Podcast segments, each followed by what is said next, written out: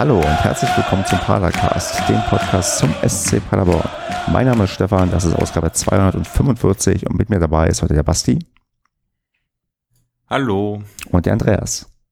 Hallo. Ja, wir sind heute in blendender Besetzung und Stimmung und wie auch immer, denn wir haben ja jetzt endlich etwas Ruhe vor Wahlberichterstattung, aber so ganz werdet ihr es jetzt nicht los, denn ich muss euch jetzt damit quälen, dass ich nicht sage, was ich gewählt habe, sondern dass ich als Wahlhelfer im Einsatz war bei mir. Und ähm, Andreas, frag alles, was du schon immer mal zum Thema Wahlhelfer wissen wolltest, denn ich kann dir da jetzt alle möglichen Antworten geben. Mm, gibt es da verschiedene Schichten? ich glaube tatsächlich, das ist überall irgendwie anders geregelt. Bei mir war es auf jeden Fall so, ich musste Sonntagmorgen um 7.30 Uhr antreten. Das wird vielleicht jetzt auch der eine Twitter-User dann sich erklären können, warum ich, warum er mich nur gesehen hat mit einer Cola am Samstag und nicht mit ähm, sehr viel Bier. Nee, ich bin um 7.30 Uhr da angetreten mit allen anderen und dann hat man sich so kurz ähm, ja, geeinigt, wer quasi die Frühschicht macht um 8 Uhr und wer die Spätschicht macht um 13 Uhr, um halt da die Stimmen einzusammeln. Und ich hatte die Frühschicht, hatte dann von 13 bis 18 Uhr Pause und Moment, ganz, ach so, du musst dann du, du musst um halb acht da sein und musst vielleicht erst um 13 Uhr anfangen? Richtig, weil du um halb acht auch so, ich würde sagen, so eine Art eingearbeitet wirst. Du musst das ähm, Wahllokal da quasi vorbereiten, dass die Tische ordentlich angeordnet sind und so weiter. Und ähm, ja, ich war natürlich schon wach und dachte, ja gut, dann bleibe ich jetzt auch hier und habe jetzt keinen Bock, wieder nach Hause zu gehen und weiter zu schlafen, sondern bring dann die Schicht ähm, hinter mir, weil ich auch die Angst hatte, dass die ähm, bekloppten Leute, die vielleicht ohne Maske rein wollen, erst nachmittags kommen. Und habe dann die Frühschicht gemacht und um 18 Uhr hast du dich wieder getroffen und dann musst du hoffen, dass du schnell mit dem Durchzählen durch bist. Okay, also du bist tatsächlich morgens um halb acht hast du angefangen und wann war der Tag dann zu Ende? Also hast, hast du danach wirklich noch mit ausgezählt, bis alles durch war? Genau, wir haben um 18 Uhr angefangen auszuzählen und wir waren nach drei Stunden fertig mit allen drum und dran und ich glaube, wir hätten es ein bisschen schneller schaffen können, wenn man ein bisschen effizienter irgendwie rangegangen wäre. Wir haben uns auch einmal verzählt äh, und da muss man erstmal einen Fehler finden. Das kommt vor. Zum Glück haben wir den sehr schnell gefunden. Aber ja, es, es gibt wohl Leute, die haben noch mal ein Stückchen länger gebraucht und wir haben zwar auch länger gebraucht, aber es hätte, glaube ich, auch besser laufen können. Okay. Ähm, und also so jetzt aus deiner eigenen Erfahrung heraus, ist die Wahl wirklich denn so geheim und wird das alles so vernünftig ausgezählt, wie wir uns das alle erhoffen? Ich würde ich würd sagen. mehr so Propaganda? Nee, ich, ich, also ich würde sagen schon, ich meine, das, das, wir haben sogar extra darauf geachtet, als wir ausgezählt haben, dass die Tür weiterhin offen ist, weil Auszählungen sind auch öffentlich. Also wer will, kann bei seinem Wahllokal ab 18 Uhr vorbeischauen und äh, beobachten, wie quasi ausgezählt wird. Und wenn ich sehe, wie wir da ausgezählt haben, du kriegst da vorher so eine Anleitung, wie du am effektivsten auszählst zählst, dass du zum Beispiel erstmal Stapel bildest mit Erst- und Zweitstimme gleich, weil dann hast du da schon mal ganz gut äh, Zeug weggearbeitet.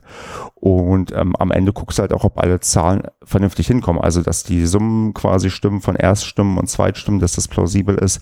Und wenn du die Zahlen durchgibst per Telefon, kriegst du auch nochmal die Rückmeldung, ja, Zahlen sind plausibel oder nee, Zahlen sind nicht plausibel, bitte zählen sie nochmal nach. Also, das ist insgesamt eigentlich schon ganz gut. Und am Ende versiegelst du das alles in Umschlägen und dann wird das eingesammelt zum Rathaus gebracht und dann kann man, wenn man will, auch nochmal selbst nachzählen. Also das hat schon eine, ähm, man, man merkt halt schon, wie, wie, wie, wie transparent das eigentlich alles gestaltet ist und dass man da wirklich jeden Schritt eigentlich sehr, sehr gut nachvollziehen kann und das doch eine sehr, ja, feine Sache ist, wie das hier organisiert ist in Deutschland.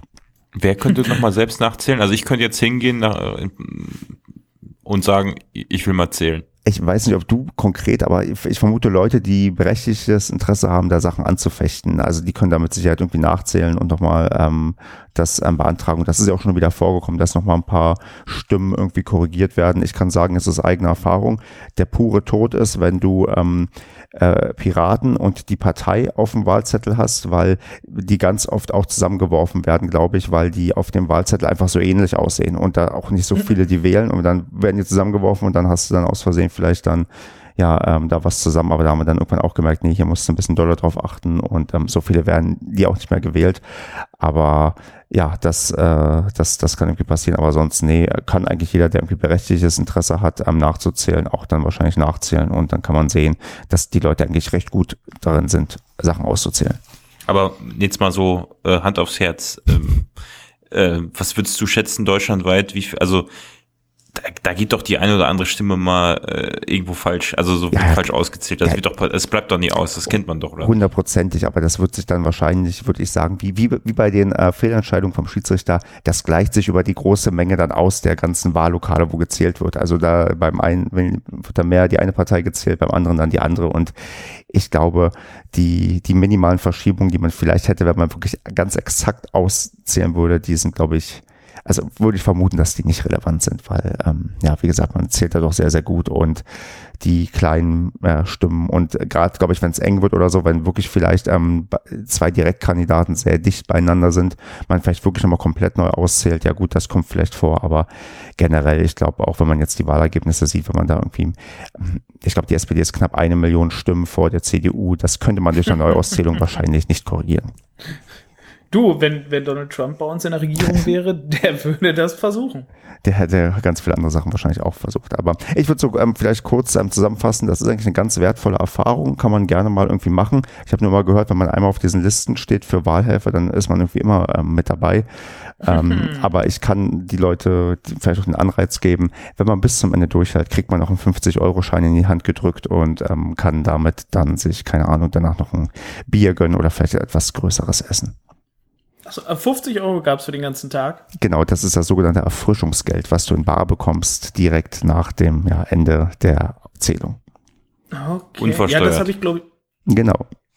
das habe ich ja irgendwie gehört. Das ist ja, glaube ich, auch irgendwie wirklich von, von Ort zu Ort ganz anders, ähm, wie das honoriert wird. Also ob man was für kriegt oder nicht, oder? Das habe ich auch, glaube ich, mal irgendwo gehört, aber ich glaube, 50 Euro ist ein ganz guter Richtwert. Die meisten werden, glaube ich, ungefähr so viel ähm, bezahlen. Das finde ich gut. Gibt's denn während des ganzen Tages, äh, kriegst du denn auch Getränke und Essen oder sowas? Oder? Also irgendwann sind Leute von der Stadt vorbeigekommen und haben zumindest ähm, Obst vorbeigebracht und sonst ähm, muss man sich eigentlich ziemlich selbst versorgen. Doch Kaffee hatten wir, glaube ich, auch irgendwann, aber ich weiß nicht, ob der privat gezahlt wurde oder ob, ähm, ob der gestellt wurde. Da war ich mir nicht ganz sicher. Ich habe einfach den, den Kaffee getrunken. Und dann natürlich die letzte Frage. Hattest du ein sehr seltsames Erlebnis bei der, bei der Wahl? Kamen Leute wirklich, äh, kamen Maskenverweigerer, Impfgegner, kamen welche vorbei? Also da, das war meine größte Angst, ist tatsächlich nicht passiert. Dann vielleicht dabei das ähm, kuriose andere, dass Leute, so ein paar wollten dir ihren 3G-Nachweis irgendwas zeigen, wo ich dann auch meinte, weil ich war derjenige, der die Namen abgehakt hat, nee, 3G-Nachweis, ähm, das ähm, brauchen wir nicht. Ähm, hier, darf, hier darf jeder wählen, das kann man nicht einschränken an irgendwelchen ähm, Impftest oder Genesungsstatus. Ähm, Status. also das das waren vielleicht so, so kleinere Kuriositäten und ähm, sonst gab es eigentlich jetzt, es gab manchmal so kuriose Stimmzettel, wo man sich dann fragt, also wo Erststimme geht irgendwie an den, den, den, den CDU-Kandidaten und Zweitstimme dann an irgendeine Randsplitterpartei, die ganz links irgendwie ist. Also manchmal sind solche komischen Sachen irgendwie passiert, aber sonst hält sich das eigentlich im Rahmen und ist nicht groß kurios, sondern ist eigentlich ein Tag, wo man eigentlich ganz gut beschäftigt ist und irgendwie macht Spaß, halt so eine Demokratie mal hautnah zu erleben. Von daher kann ich das den Leuten empfehlen, das irgendwie mal mitzumachen und Hast ja. du auch ungültige Zettel gehabt, wo Ja, irgendwas Witziges draufgeschrieben war? Nee, no, nee, die waren dann wirklich einfach nur ungültig, weil Leute dann mehr angekreuzt haben, als sie ankreuzen durften. Nein, echt? Ja, aber das kann ja auch ein Statement sein, Basti. Es kann ja durchaus sein, dass Leute bewusst so ihre Stimmen ungültig machen. Ja. Also das ist ja nicht unbedingt äh, ein Versehen. Also manche sagen, nee, ich will hier bewusst vielleicht ungültig machen. Ja, gut, ja, ob man, ja. Es wäre schon, wenn man einfach zwei Sachen ankreuzt, ja gut, kann sein, ja. Gut. Das Statement kam dann bei dir an. Genau, ja. Und, und, und du weißt ja, wie wichtig ein Wahlhelfern ist, ähm, dass ähm, da lustige Zettel dabei sind. Tja, ich würde sagen, wir haben genug ähm, von der Wahlberichterstattung, wobei ich kriege davon ja nie genug, ich kann mir das die ganze Zeit angucken, aber ich würde sagen, wir gucken mal auf den SCP und auf die berühmte Padercast-Umfrage, denn wir hatten mit der letzten Woche eine ganz gute Umfrage gestartet. Wir hatten ja gefragt, welches Gericht fehlt uns noch im Stadion und 46,2 Prozent haben sich mehrheitlich für das Steakbrötchen ausgesprochen gefolgt vom Nudeltopf 28,6 Prozent. Das war noch ein bisschen gefärbt von, von der Diskussion um Aue. Die Fischfrikadelle wollen immerhin 15,1 Prozent und Sushi wollen nur 10,1 Prozent. Und auch drunter gab es noch so ein paar Anregungen, dass wir ja tatsächlich was Vegetarisches vergessen haben und auch, dass eh alles viel zu teuer ist und ja, und ich das tatsächlich so, wenn ich so lese, Gemüseburger, hm, doch, also ich würde es jetzt nicht unbedingt total furchtbar finden. Also ich bin ja ganz gerne auch mal vegetarisch unterwegs. Von daher, aber Steakbrötchen ist halt das, was vielleicht der SCP sich zu Herzen nehmen könnte, denn das ist ja wohl am beliebtesten, zumindest auf Twitter, wenn man den 119 Abstimmenden glauben kann. Jetzt muss Und ich wenn da das nicht repräsentativ ist. Genau. Ja, das ist schon eine gute. Die Beteiligung ist doch nicht schlecht, oder? Definitiv besser als die letzte Umfrage, wo es, glaube ich, nur 60 waren. Ähm, Basti, aber du wolltest was anderes sagen. Ja, ich wollte eine grandiose Überleitung machen, weil ich ja bei dem Heimspiel gegen Kiel äh, zwangsweise, können wir aber sicherlich auch nochmal drüber sprechen, später, in Block N, äh, Quatsch, N, mein Gott, äh, in, äh, auf der Nordtribüne stand in D1 oder 2 oder so. Und ähm, ja, das war egal, das erzähle ich vielleicht später, wenn wir über die Zuschauerzahl im Stadion reden. Ähm, jedenfalls habe ich dann da vor Beginn festgestellt, ähm, was mir vorhin nie aufgefallen ist und ich, ihr könnt mich jetzt gerne ähm, steinigen, dass ich da vielleicht zu blind war unter der Süd, aber unter der Nordtribüne gibt es ein äh, Brötchen mit Hähnchen, Brustfilet, also mit, mit so, wie so ein Long Chicken bei ähm, Burger King oder ein McChicken bei McDonald's, so im Prinzip nur ein besseres Brötchen. Also da gab es so ein Schnitzelbrötchen, kann man sagen, und es kein Steakbrötchen. Ähm, und es gab äh, Hamburger. Ähm, ja, und da habe ich gedacht, hä, habe ich jetzt, also ist hier das im Norden äh, des Stadions etwas kulinarisch anders oder gibt's das alles auch unter der Süd? Und ich habe das einfach nur nicht mitbekommen, die letzten Heimspiele. Könnt ihr mich da aufklären? Gibt's unter der Süd Hamburger und solche. Im Norden ist vieles anders, aber ja, die, ich meine, die gibt es seit, weiß ich nicht, ein oder zwei Saisons, meine ich. Echt? Ähm, ja. Krass. Gibt, also, ich weiß nicht, ist nicht so, als wenn ich die schon mal gekauft hätte, ähm, aber die gibt es. Okay. Ja, Wahnsinn. Also ich habe Pizza wusste ich, das hat, hat ja auch jemand gefordert unter dem äh, ja. Post. Das, das gibt's natürlich. Also vielleicht muss man, also gut, Steakbrötchen gibt's nicht, die Forderung steht, aber ich äh, muss mich dann doch vielleicht beim letzten Mal habe ich dann den Mund etwas zu voll genommen. Es gibt ja doch kulinarisch ein, ein, einiges dann bei uns mittlerweile. Ja, da sonst, ähm, Basti, erzähl mal, du wolltest ja gerade schon ein bisschen anfangen, über Block N zu reden und ich würde sagen, wir nehmen ich auch tatsächlich. D1. Ja, verdammt, ja, Block Nord ähm, auf der Tribüne D1. Ja, ähm, du wolltest ja zumindest ähm, über die Zuschauersituation auf jeden Fall reden und steht ja auch mit als erstes drauf, bevor wir zum eigentlichen ähm, Spiel kommen. Und da würde ich, bevor wir über die Zuschauerzahl insgesamt reden, erstmal fragen, Basti, ja, was war denn los? Warum bist du denn nur auf der Nordtribüne ein Block D1 oder D2 gewesen. Ja, das nur muss man hier unterstreichen. Also ich habe natürlich, ich, ich habe ja keine Dauerkarte gehabt letztes Jahr, zumindest nicht eine, die mich jetzt in die Lage versetzt, ganz vorne am Vorverkauf zu kaufen. Ähm, so, um, nee, ich habe überhaupt gar keine Dauerkarte gehabt letztes Jahr, so ist es richtig. Und dann habe ich ähm, ähm, als Mitglied natürlich aber ein Vorverkaufsrecht und habe gleich am Montag vor dem Spiel mich morgens eingeloggt oder als es freigeschaltet wurde, mittags oder wann auch immer, direkt danach, als ich den Post gesehen habe und habe gesehen, öh, O und P komplett ausverkauft. Also die ganze Süd war komplett ausverkauft. Und dann habe ich gedacht, also ich dachte, es wäre ausverkauft gewesen. Und dann habe ich gesehen, okay, es gibt noch Plätze auf der Nord. Da habe ich natürlich sofort zugeschlagen, weil ich wollte ja unbedingt hin als Spitzenreiter. Selbstverständlich, dass man da ins Stadion geht. Äh, völlige Selbstverständlichkeit. Und dann hat, hat mir irgendwie zwei Tage später jemand zugetragen, nee, es gibt doch noch Karten für die Süd, die waren nur nicht freigeschaltet. Grund, mir bis heute nicht erklärlich, kann nur vermuten. Ähm, und ich weiß, der stand irgendwo der Grund, aber ich verstehe es trotzdem nicht. Und ähm, dann habe ich drei, also am Freitag vor dem Spiel habe ich gedacht, scheiße, ich will auf die Südtribüne und habe wieder drei Karten für die Süd gekauft und meine äh, weil noch Freunde mitgekommen sind und man konnte irgendwie unendlich Karten kaufen auch. Und dann habe ich drei Karten für die Süd gekauft und die zwei für die Nord, die ich hatte, wieder reingestellt. Habe dann festgestellt, dass wir mittlerweile fünf Leute sind, die auf der Nord jetzt Karten haben äh, in unserem Freundeskreis und habe gesagt, okay, ich verkaufe die drei von der Süd wieder. Hatte zwischenzeitlich also fünf Karten im Zweitmarkt drin und tatsächlich äh, habe ich mir dann gesagt, okay, ich guck mal, was jetzt so weggeht. Und die von der Süd waren nach zwei Stunden weg und die von der Nord bin ich nicht losgeworden und deswegen habe ich die dann natürlich auch behalten. Ähm, und wir haben uns dann wieder auf die Nord koordiniert. Da Status, also da, wo ich quasi am Montag angefangen habe, war ich Freitag dann nach zigmal Karten hin und her tauschen wieder und habe dann auf der Tribüne am Samstag auch mit äh, den umstehenden Leuten gesprochen, weil es doch ja, relativ voll war. Oder, oder wir hatten uns darüber unterhalten und dann haben uns andere Leute angesprochen, haben gesagt, sie hatten dasselbe Phänomen. Sie stehen eigentlich immer in Block Q, in Block P, in Block O, aber weil es keine Karten gab, standen sie dann auf der Nordtribüne und ja, das hat vielleicht ein bisschen dazu geführt, dass der eine oder andere alkoholisierte oder nicht alkoholisierte, aber gut gelaunte äh, etwas Stimmung gemacht hat. Also Stimmung im Sinne von, es wurde geklatscht und es wurde ähm, auch mitgemacht, wenn auch von der Süd was kam, so wie das halt eben geht, dann so weit weg vom, vom Stimmungsblock. Aber äh, die mhm. Stimmung da war ganz okay dafür, dass man so weit weg war und ähm, ich hatte das Gefühl, hier stehen aber einige, die eigentlich sonst immer auf der Südtribüne stehen. Und das in Kombination mit der insgesamt geringen Zuschauerzahl würde mich zu der Vermutung bringen, dass es vielleicht auch einfach den einen oder anderen abgestreckt hat, dass es nichts von der Süd gibt und der vielleicht schlicht und ergreifend nicht gekommen ist. Das mögen zwar keine dreieinhalbtausend Leute gewesen sein, aber ja, ein paar bestimmt.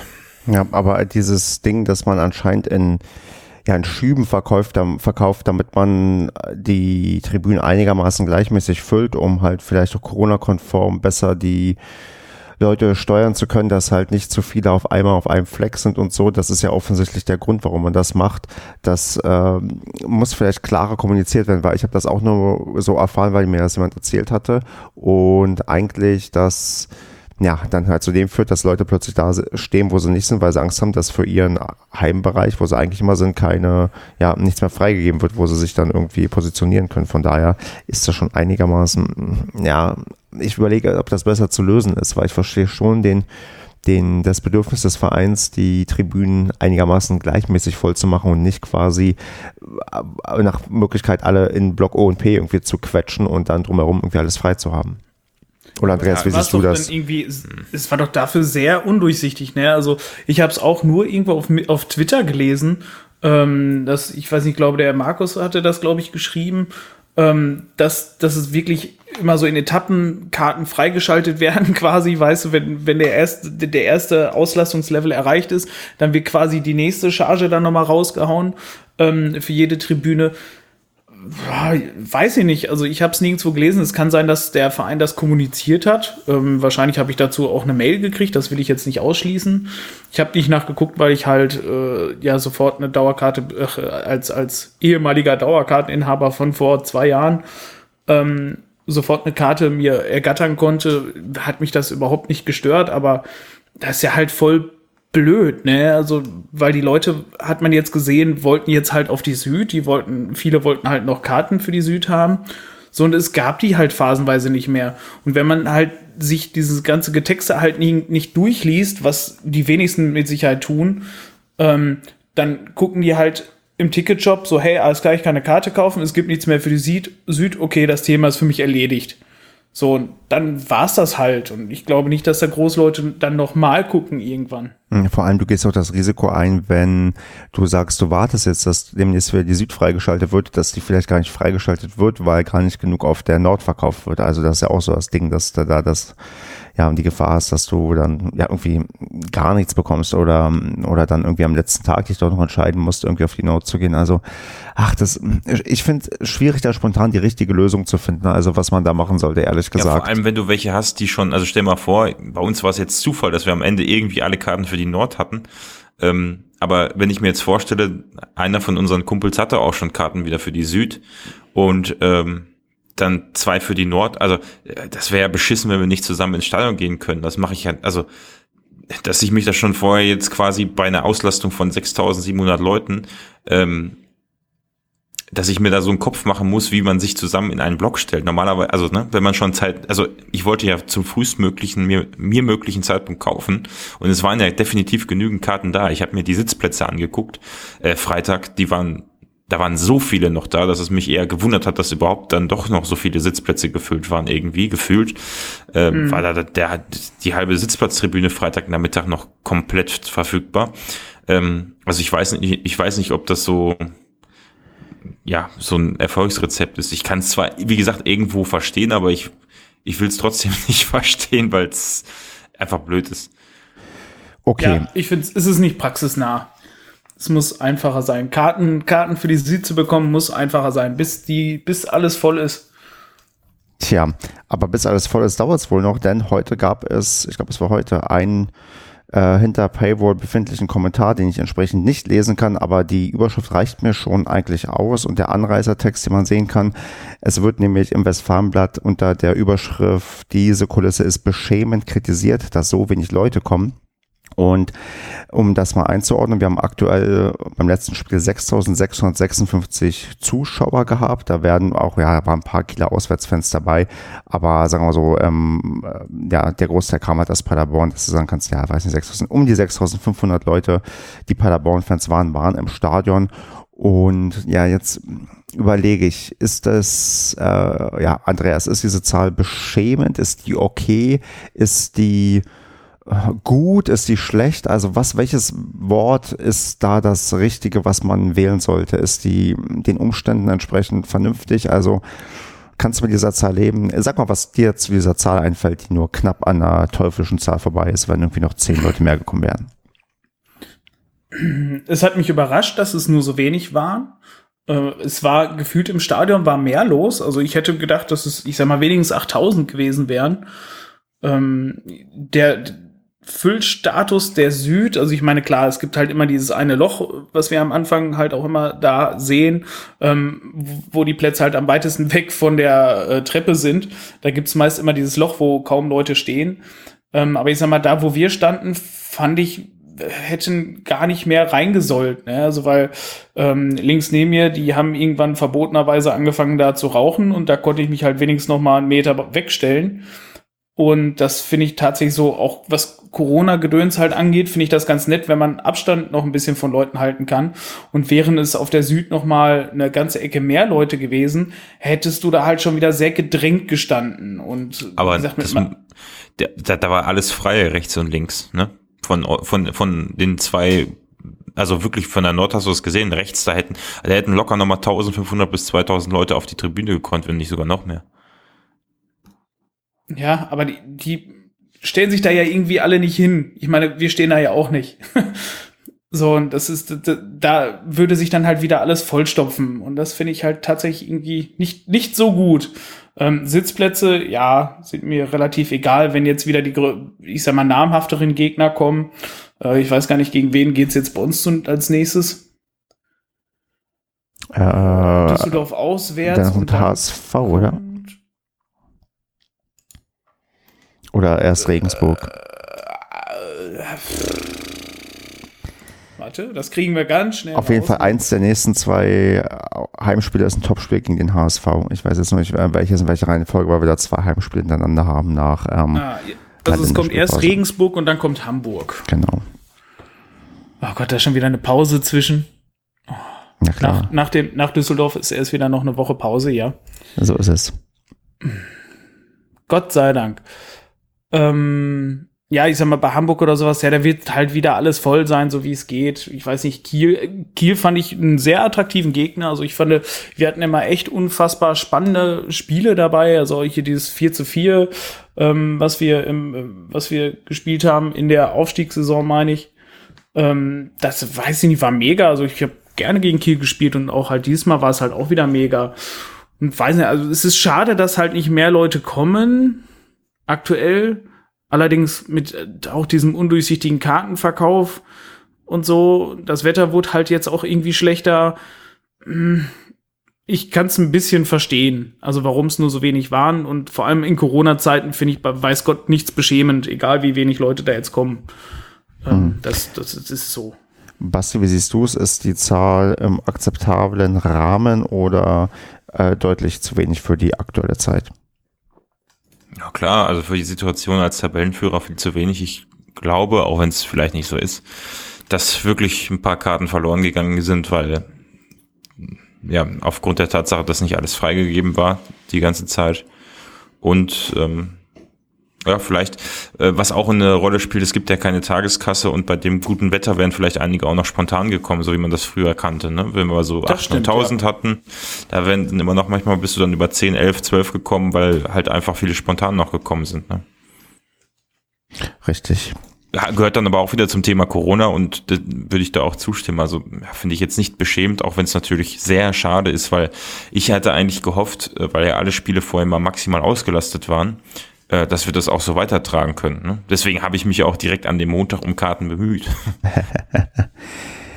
ja, der Wille war da und die Motivation auch und bei vielen anderen auch. Deswegen, mm, ich mache daraus mal eine Padercast-Umfrage und frage mal, wie die, äh, ja, die die Leute auf Twitter das einschätzen, ob das eine angemessene Zuschauerzahl ist oder nicht. Ich würde sagen, dann lassen wir die nochmal entscheiden und dann würde ich mal entspannt auf unser Spiel blicken, was wir dann am Samstag jeweils alle aus der Stadionperspektive betrachtet haben. Mhm. Ja, das ist, damit sind wir durch mit Andreas äh, Reaktion zum Spiel. und, äh, Kommen wir zum nächsten Gegner genau, und den Tipps fürs nächste Spiel. Richtig.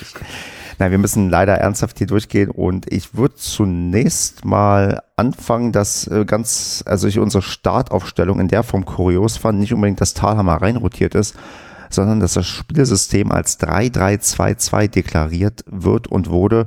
Und hm, Basti, du als äh, von SCP, glaube ich, sogar selbst auf der Website im Spielbericht. Und mhm. äh, Basti, du als Experte für taktische Aufstellungen. Oh Gott, bitte nicht, nicht schon wieder. wie ich es wahrgenommen habe. Ich habe wieder eine Viererkette wahrgenommen. nicht wie, wie du es wahrgenommen hast, sondern kannst, also könntest du aus dem Stegreif die Vor- und Nachteile von 3-3-2-2 aufzählen, die man sich da versprechen könnte? Auf gar keinen Fall. Nein, okay. also, aber was, also, ja, grundsätzlich ich glaube, wir hatten es schon mal angesprochen, wird ja später sicherlich auch noch Thema werden, dass Collins ohnehin häufig, ähm, also er ist ja jetzt wohl im Mittelfeld geführt worden, dass er häufig aber auf der linken Seite sehr stark mit nach hinten arbeitet, ähm, ist ja auch, äh, sage ich mal, gang und gäbe und auch Schuster auf der, äh, obwohl Jalzin schon deutlich auf der rechten Seite war, ähm, ja, aber grundsätzlich kann ich mir vorstellen, dass da auch eine Art Fünferkette defensiv von wird, wenn man so spielt. Aber mhm. ähm, ja, wie gesagt, ich möchte mich da jetzt nicht in unsichere Fahrwasser begeben. Dann, dann, dann, dann, reden wir doch einfach nur über die Person, würde ich sagen. Und ja, Andreas, wie erstaunt warst du denn, dass am Talhammer reinrotiert ist? Ja, das hatte sie ja schon so ein bisschen angedeutet, weil Stiepermann hatte sich im Training oder was er, glaube ich, ein bisschen verletzt am Fuß, Bein, Rücken, man weiß es nicht. Ähm, also daher war es schon relativ klar, dass ähm, er nicht spielen konnte oder beziehungsweise nicht von Anfang an. Ich habe mich ja zumindest schon mal sehr gefreut, dass er im Kader sein konnte, also dass die Verletzung nicht so gravierend, nicht so schlimm war. Ansonsten, ähm, ja, weiß ich nicht, Talhammer habe ich mittlerweile tatsächlich auch einfach kein so gutes Gefühl mehr. Also er wirkte auch, wenn ich im Spiel mal ein bisschen drauf geachtet habe, ähm, wirkte er immer so ein bisschen behäbig und tatsächlich so ein bisschen lustlos. Also das kann sein, dass es einfach nur die Momente war, wo ich geguckt habe. Also ich habe definitiv nicht das ganze Spiel beobachtet, aber ähm, ich, er fällt, finde ich, so ein von seiner Körpersprache her fällt er ein bisschen ab, vor allem was jetzt so die anderen angeht, äh, die halt wirklich ja doch sehr engagiert auf dem Platz sind. Ähm, ja, hätte ich mir irgendwie was anderes gewünscht, aber war halt so. Ich hätte gerne lieber den Melem von, von Beginn an gesehen. Dann würde ich sagen, sind wir mit der Aufstellung eigentlich durch oder wollen wir noch viel mehr Worte zum System oder zu neuen Leuten verlieren oder gibt es noch andere Wünsche, Basti, von Sachen, die wir besprechen müssen bei der Startaufstellung? Nö, eigentlich nicht. Also, das war jetzt das Einzige, was, was sich auch geändert hat, ne? Genau. Ich habe mich gefreut, dass Platte wieder gespielt hat. Ja, bei Platte, da kann ich gleich mal meine Vorschusslorbeeren oder mein, mein Lob eigentlich loswerden, denn ich habe ja bisher doch einige Spiele auch irgendwie verpasst oder irgendwie nicht sehen können. Und auch im Stadion war das ja erst das zweite Mal diese Saison für mich und da fiel mir echt mal auf, dass Platte eigentlich echt ein überragender Spieler ist und den Sendungstitel Platte für Deutschland, den ihr vor einiger Zeit hier mal vergeben habt, extrem berechtigt ist, weil mir ja. fiel auf, der ist halt echt groß, aber unglaublich beweglich. Also das kenne ich gar nicht, dass jemand so geschickt den Körper und so schnell einsetzen kann, der auch dann so eine Präsenz irgendwie hat. Also der hat mir tatsächlich an dem Tag doch sehr gut gefallen und ich habe ähm, so rückblickend, rückblickend dann doch mal den einen Sendungstitel noch ein bisschen besser verstanden. Ne, siehst du? Ja, das war tatsächlich Fall. bei den anderen Spielen auch so. Und der, der ist noch so ein bisschen agiler wie Srebeni, der halt ja tatsächlich so ein bisschen mehr ähm, aus dem, aus dem hinter, hinteren Raum einfach so ein bisschen lauernd äh, sich da nach vorne stiehlt. Und Platte ist halt echt unfassbar aktiv. Ne? Also der, der läuft überall rein, der, der ist auch echt schnell, wirklich, äh, was du gerade schon gesagt hast. Das das ist schon cool. Also das ist, wenn der wirklich fit ist und wenn der jetzt wirklich mal so fünf, sechs, sieben Spiele mal am Stück machen kann, dass er auch mal richtig reinkommt und dass er sich mit denen einspielen kann, ohne dass er sich wieder verletzt. Ähm, ich, ich glaube, das wird schon cool mit dem. Und vor allem, der ist auch Kopfballstärker. Also der kommt tatsächlich, wenn, wenn er einen Kopfball kriegt, der geht auch wenigstens gefährlich immer aufs Tor. Und das hast du bei Srebeni eher selten. Ja, gut, Swain ist ja sowieso schon lange ein Schatten seiner selbst und hat auch diesmal nicht viel gebracht. Aber wir können ja mal probieren, chronologisch so ein bisschen ähm, loszulegen. Und Basti, ich fand schon, der Beginn des Spiels, da war Feuer drin. Also es war gleich richtig viel Action auf dem Platz und sagen wir so, wären, glaube ich, früh Tore gefallen, dann hätten wir unser 4 zu 4 von damals wiederholen können, denn es gab doch einige Chancen und gefährliche Situationen gleich zu Beginn des Spiels. Ja, also definitiv, es ging ja relativ wild hin und her. Ähm die erste Szene, an die ich mich erinnere, die positiv war, war Justwan, der auf die Nordseite gespielt hat dann. Deswegen habe ich so gut gesehen. Äh, und äh, nach einer Konter oder nach einem Fehler von, von Kiel dann ähm, deutlich schneller war als die Kieler Abwehr und dann doch relativ deutlich neben den Ball neben das Tor gesetzt hat, aber allein auf den Torwart zulief. Äh, Im Gegenzug aber, glaube ich, hatte Kiel auch äh, die eine oder andere Chance, ähm, wo sie dann, also ich erinnere mich, dass es mindestens zwei, drei Chancen für Kiel gab und zwei für uns.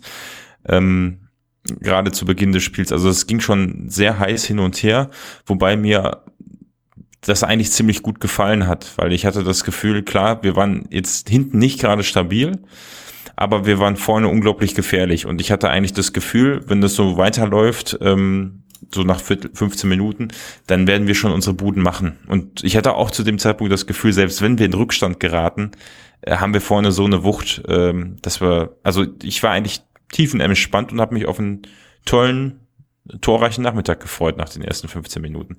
Weil ich weiß das nämlich hm. noch, weil die äh, unter der Nord gibt es nur einen Bierstand und der ähm, einer von uns musste dann Getränke holen. Und äh, der kam nach 15 Minuten erst auf die Tribüne, weil es so voll war. Und äh, dann musste ich ihm quasi nochmal erzählen, was alles passiert ist. Und ich habe festgestellt, das macht auch auf der Nordseite richtig Bock, sich so guten Fußball anzugucken. Ja. Genau. ich weiß nicht, wie war es bei euch? Habt ihr noch mehr Chancen im, im, im Hinterkopf? Also du hast ja gerade schon erwähnt, diese eine Großchance von Justwan, die habe ich auch noch sehr, sehr präsent vor Augen, wer da gleich zum mhm. Anfang quasi diese Großchance hat, aber direkt im Gegenzug dann auf unserer Seite, glaube ich, auch, äh, also für mich zumindest das, was ich direkt sehen konnte, ich habe ja leider das Tor auf der anderen Seite nicht so gut sehen können, die schönste Szene der ersten Halbzeit, wo ähm, Jalschin wirklich ähm, großartig da den Ball noch abgrätscht und auch du wirklich auch siehst, wie ihm da ähm, ja. im, im Freudenschrei, also danach auch die, auch die, wie, also wie der auch sich gepusht hat und geschrien hat, weil der danach, weil er gemerkt hat, das war eine super wichtige und geile Grätsche, die er da angesetzt hat und den Ball da irgendwie noch den, äh, ja, dem Kieler da quasi abgenommen hat. Das war für mich so das, wo ich dachte, boah, geil, also der hat offensichtlich richtig gerade Bock und ist gerade richtig gut drauf, weil das musst du halt auch erstmal spielen, so, oder Andreas? Ich fand, also da bin ich voll und ganz bei dir. Also, wo ich die Grätsche gesehen habe, da dachte ich auch so, der erste Gedanke war sofort, Alter, das war Weltklasse. Wie der, weil das war eine definitiv alles oder nichts Grätsche. Wenn er einen Schritt weiter zur Seite geht ähm, oder sowas, dann wird's halt definitiv ein Foul und Elfmeter, aber das war halt super getimt. Der hat den Ball halt super weggrätschen können und ähm, der Angreifer, ich weiß nicht, Ab war's, glaube ich, ähm, hat irgendwie gar nicht damit gerechnet, dass der von hinten dann nochmal den Ball da weggrätscht. Und das war halt richtig, richtig stark. Also das war echt cool. Also da dachte ich so, hey, komm, das ist Kiel, wenn wir so weiter verteidigen, ähm, vor allem mit dem Jalcin, der halt wirklich, also finde ich konstant echt so eine auch starke Leistung halt bringt, auch die ganzen letzten Spiele schon. Ähm, auch, auch wenn zwischendurch mal halt nicht so geklappt hat im Gewinn. Aber ich finde, der bringt halt trotzdem wirklich sehr souverän da seine Leistung und ich glaube, das ist wirklich dann diese Erfahrung, ähm, die man sich wirklich reinholen wollte, die bringt er halt auch auf den Platz. Das finde ich schon echt stark. Ja. Also ich bin bei Jalzin, Stiepermann und Platte ähm, und Michel, den man aber sowieso über alles stellen muss, ähm, ziemlich sicher, dass wir von so, solchem Kaliber fast noch nie Spieler bei uns hatten. Also wenn, dann vielleicht noch etwas jüngere Spieler, die sich so in die Richtung entwickeln, ähm, von der Qualität, von der Erfahrung, von dem, von der Spielintelligenz und ja, aber so fertige Spieler haben wir eigentlich kann ich mich beim SCP jetzt nicht dran erinnern. Man würde da jetzt keiner einfallen. Ich meine, wenn man da weiter zurückdenkt, wir hatten Saisons, wo ein gewisser Herr Proschwitz die, ähm, ich glaube, Torjägerkanonen in der zweiten Liga fast geholt hat oder sogar geholt hat bei uns oder zumindest ziemlich viele Tore geschossen hat. Ähm, das, das, das sind ja nochmal Kilometerunterschiede. Ja, stimmt. Also, dass wir auch so stark eingeschlagene Neuzugänge haben und auch in der Masse. Also, wenn man jetzt auch sieht, die Startelf, die sieht jetzt schon deutlich anders aus. Auch die Wunschstartelf, die man sich selbst zusammenbasteln könnte, weil natürlich wäre Stiebermann gerne immer von vorne rein aus meiner Sicht dabei. Das ist schon an Qualität, die wir da deutlich dazu gewonnen haben. Und ich glaube, ich hatte mit Marco da auf der Südtribüne drüber geredet, der genau das Gleiche meinte und man da anscheinend doch sagen kann und betonen kann, dass da Wohlgemut doch sehr, sehr gute Arbeit jetzt geleistet hat, weil das ist jetzt, glaube ich, auch die erste Transferperiode, wo er wirklich seine eigene Handschrift komplett irgendwie da reinlegen konnte. Und mhm. wenn das seine Handschrift ist, dann kann er gerne ein ganzes Buch schreiben, dann macht das echt Spaß. Ja, Genau. Was weniger Spaß gemacht hat, war mh, mm, ja Jamilo Collins, der ich würde, ähm, ohne übertreiben zu wollen, der uns vermutlich in dem Fall ja das Spiel gekostet hat. Das ist immer schwierig, finde ich, wenn man so ja Fingerpointing auf eine Person machen muss. Aber er hat in dem Spiel ja. ganz schön großen Mist gebaut und ich würde gerne mal mm, überlegen, also reinbringen, wie es dazu vielleicht gekommen ist. Denn ich habe mal geschaut, wie der Schiedsrichter beim Kicker eingeschätzt wurde. Und ich schon so während des Spiels eigentlich das Gefühl hatte, dass die Leistung eigentlich einigermaßen okay ist und wie so oft eigentlich ich mit der Sache immer falsch liege, wie ich den Schiedsrichter einschätze, zumindest immer nicht so wie der Kicker ihn einschätzt. Denn die Main strahlte keinerlei Souveränität aus, zudem ohne nachvollziehbare Linie in der Zweikampfbewertung. Der Platzverweis war aber korrekt. Und Andreas Aber das trifft es doch zu 100 Prozent. Genau. Andreas gerne zuerst. Genau. Also diese Bewertung teile ich.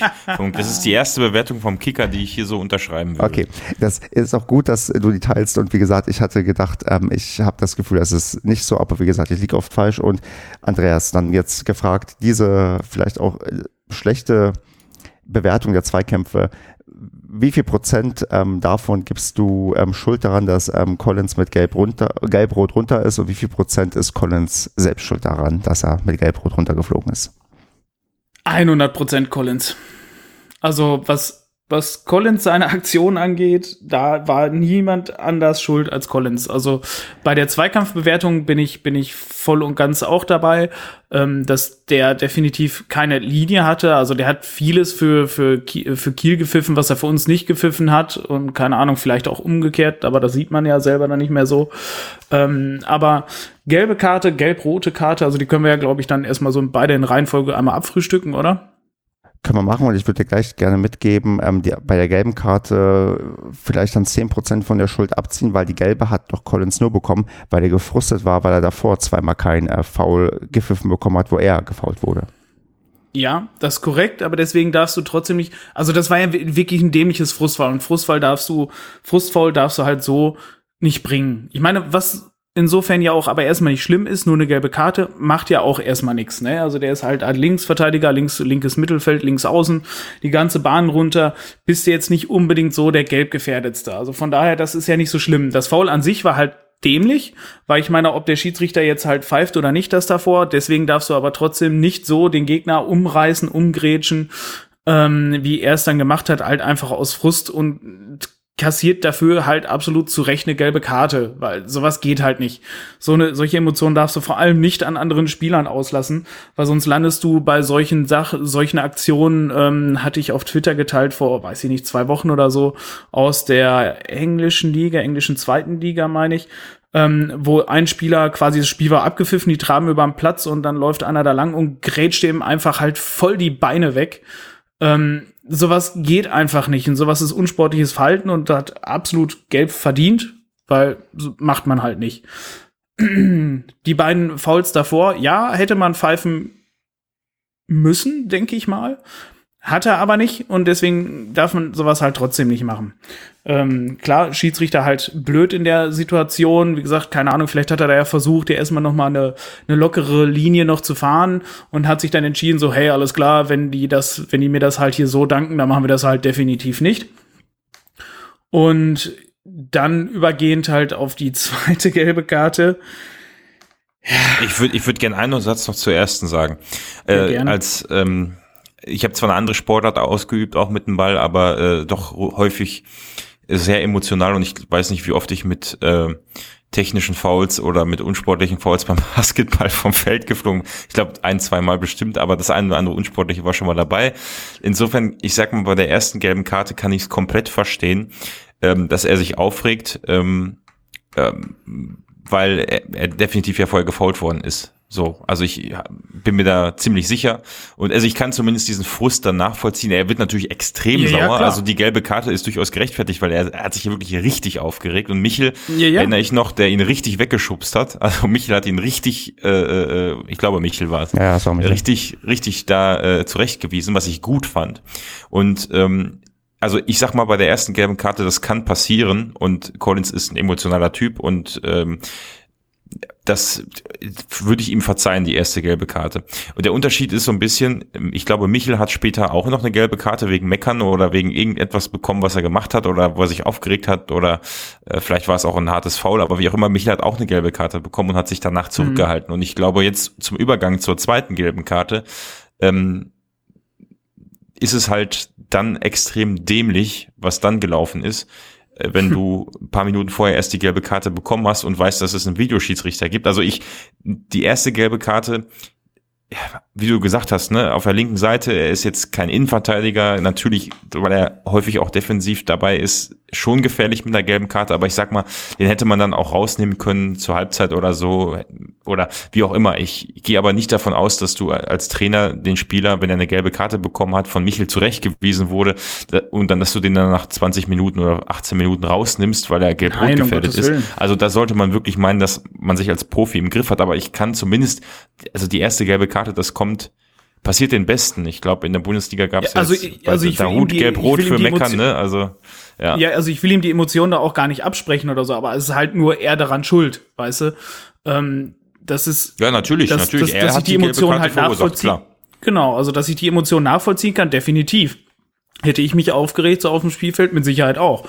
Aber erstens, er wird dafür jeden Tag trainiert und sein Gehalt und unsere, unser Bestehen hängt halt einfach von solchen Aktionen ab, dass er sich bei sowas im Griff hat. Und ich finde, wenn man sich bei sowas nicht im Griff hat, stellt man sein persönliches Befinden dann über den Verein ganz hart gesagt. Und deswegen finde ich sowas halt wirklich nicht okay, weil das kannst du halt in der Kreisliga oder sonst irgendwo machen, ist ja scheißegal. Aber ähm, bei sowas, wo es halt um was geht, weißt du, wir hatten Platz eins inne, weißt du, es geht darum, wirklich Platz eins eventuell zu halten und sowas, weißt du, zu träumen und, und solche, so eine Leistung zu halten und dann äh, macht er halt sowas, ist halt grundsätzlich nicht gut. Obwohl es, ja, da bin ich aber bei dir, das war die, die ne? grundsätzliche Situation war ja nicht so dramatisch, nicht so tragisch. War halt doof, war eine doofe Aktion, schwamm drüber, scheißegal, passiert halt, ne? Genau. Am Riemen reißen und alle Alarmglocken müssen genau, dann angehen. Genau, denn das Schlimme passiert nämlich, ja. glaube ich, danach, wo man dann quasi eher, also das an Lächerlichkeit nicht zu überbieten ist, dass man sich dann eine gelbe Rote für eine Schwalbe abholt in Zeiten des Videoschiedsrichters, also wo man offensichtlich eigentlich nicht mehr spielen möchte. Also anders ist das ja nicht zu erklären, dass du dich dann so quasi ja runternehmen lässt, weil äh, ja, also es, es macht ja, eine Schwalbe macht ja keinen Sinn mehr. Also das, das warum? Also warum? Und dann ist es folgerichtig, dass er Gelb-Rot bekommt und dann natürlich uns einen Bärendienst damit erweist. Ja.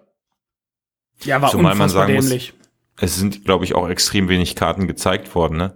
Was ich jetzt nicht unbedingt nachvollziehbar finde, weil ich äh, fand schon, dass, wie gesagt, also die Linie war überhaupt nicht da beim Schiedsrichter, aber bei einer, also selbst, äh, deswegen sage ich, das erste Foul, dass er da vorher kein Foul bekommen hat und es viele gleichwertige Aktionen gab, die dann mal gepfiffen worden sind, mal nicht, dass, äh, dann, und dass er dann sauer wird, das kaufe ich ihm vollkommen ab und äh, ist okay, ja. ist eine gelbe Karte.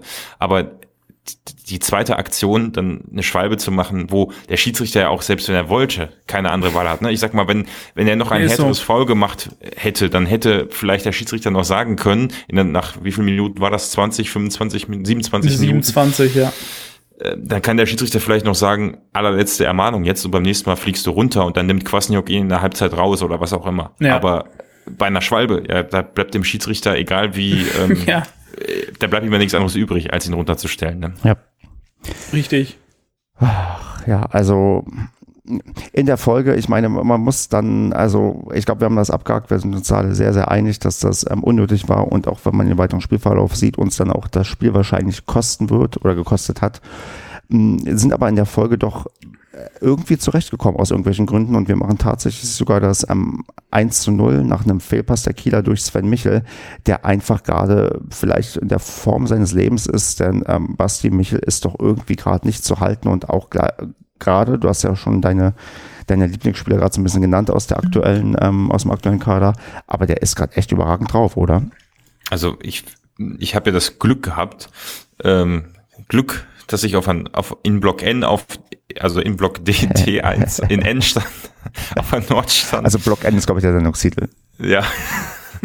ähm, weil ich da auf dieser äh, Nordseite stand, habe ich ja das Glück gehabt, dass ich das äh, einzige Tor von uns sehen konnte, hautnah. Und ähm, es war schon unfassbar geil. Ich weiß nicht, wie viel. Da haben ja drei, vier Spieler von Kiel noch äh, dem Michel Geleitschutz gegeben. Also der war ja nicht ja. allein auf weiter Flur. Ja. Einhaken und dann knallhart abgezogen. Der Schuss war ja nicht mal platziert im Winkel, sondern der war einfach nur der war gut gegen platziert, aber ne? gegen die Laufrichtung, also wird perfekt gelöst, als wenn er das äh, alle fünf Minuten machen würde. Und Ein Lewandowski hätte es nicht besser machen können. Ja, also definitiv. Das war ähm, überragend und ähm, ja, hat auch, ich weiß nicht, die, diese, den Block N in, in, in gut Ekstase versetzt. Also es war, war schon cool und äh, weil ja auch alle da unten dann gejubelt haben und dann habe ich gedacht, ähm, geil, was wird das für ein Spiel, wenn wir das irgendwie schaffen über die Zeit, äh, was das für einen emotionalen Schub gibt. Ähm, ja, da war ich auch am Träumen dann so ein bisschen. Ja, Andreas, wie ja. ging's dir denn? Hattest du die Hoffnung, dass das, ähm, auch wo wir da mit dem 1 zu 0 vielleicht in die Halbzeitpause gehen, dass das reichen könnte, dass wir echt zu zehn den Kielern auch den Zahn ziehen können? Oder wie, mit welchen Gefühlen bist du in die Halbzeitpause gegangen? Die gemischte Gefühle, ne? Also zum einen ist es natürlich so gewesen, halt bei Kiel weißt du ganz genau, da ist halt erst das Spiel wirklich gelaufen, wenn abgepfiffen ist.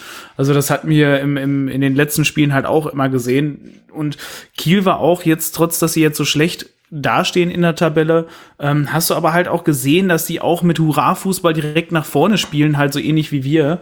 Ähm, und also der Drops war halt noch lange nicht durch. Aber ja, natürlich habe ich auch da gesessen und bei dem Michel-Tor, ich meine, wir haben uns alle gefreut ohne Ende.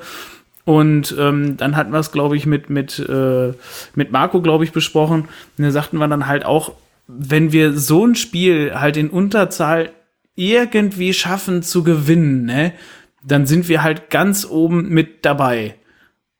Das war, mit diesem Gedanken bin ich dann in die Halbzeit gegangen. Aber ihr wart doch auch froh, dass die Halbzeit kam. Also ich kann mich ja, erinnern, dass dann nach dem, wann haben wir das Führungstor geschossen? Ja gut, 42. Aber so, also pff, da waren schon noch einige Situationen. Ich habe jetzt keine konkreten Situationen mehr im Kopf, aber äh, man hat schon gemerkt, dass wir erstmal nach der roten, gelb-roten Karte so ein bisschen hinten offen waren. Also das war schon, ich hatte, ich habe wirklich gedacht, perfekt, das 1 kurz vor der Pause. Wir gehen in die Pause mit der Führung und können uns jetzt neu ordnen und für die zweite Hälfte einen Matchplan zurechtlegen. Das war also mein Gedanke. Also ich war eigentlich sehr froh, als dann doch Halbzeit war, obwohl es nach dem Tor nur noch drei Minuten waren.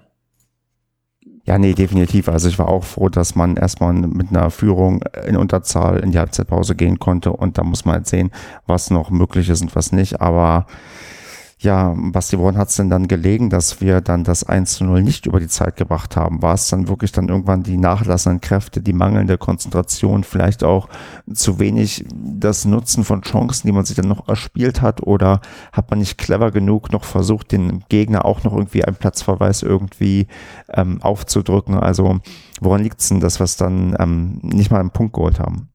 Mhm, also ich glaube, was mir schon häufiger aufgefallen ist, auch wenn wir zu elft waren, dass wir irgendwie nach der Pause, ähm, also ich weiß nicht, da gibt es bestimmt eine Statistik drüber, aber äh, gefühlt kassieren wir extrem viele Tore nach der Halbzeitpause, beziehungsweise sind dann immer relativ anfällig. Ne? Also gerade, wir hatten das ja auch eine Zeit lang, glaube ich, am Anfang des Spiels, aber jetzt, das ist mir jetzt schon länger nicht aufgefallen, aber so gerade nach der Halbzeit, äh, ich nenne es ja immer den Nürnberg-Effekt, weil da ist es mir brutal aufgefallen, da hat sich auch sehr lange hingezogen, aber irgendwie war das doch überraschend, wie tief wir auf einmal standen. Also vorher, als wir in Unterzahl waren, war es immer noch ein munteres Spiel hin und her mit mehr äh, Chancen für Kiel und hinten echt gefährlichen Situationen.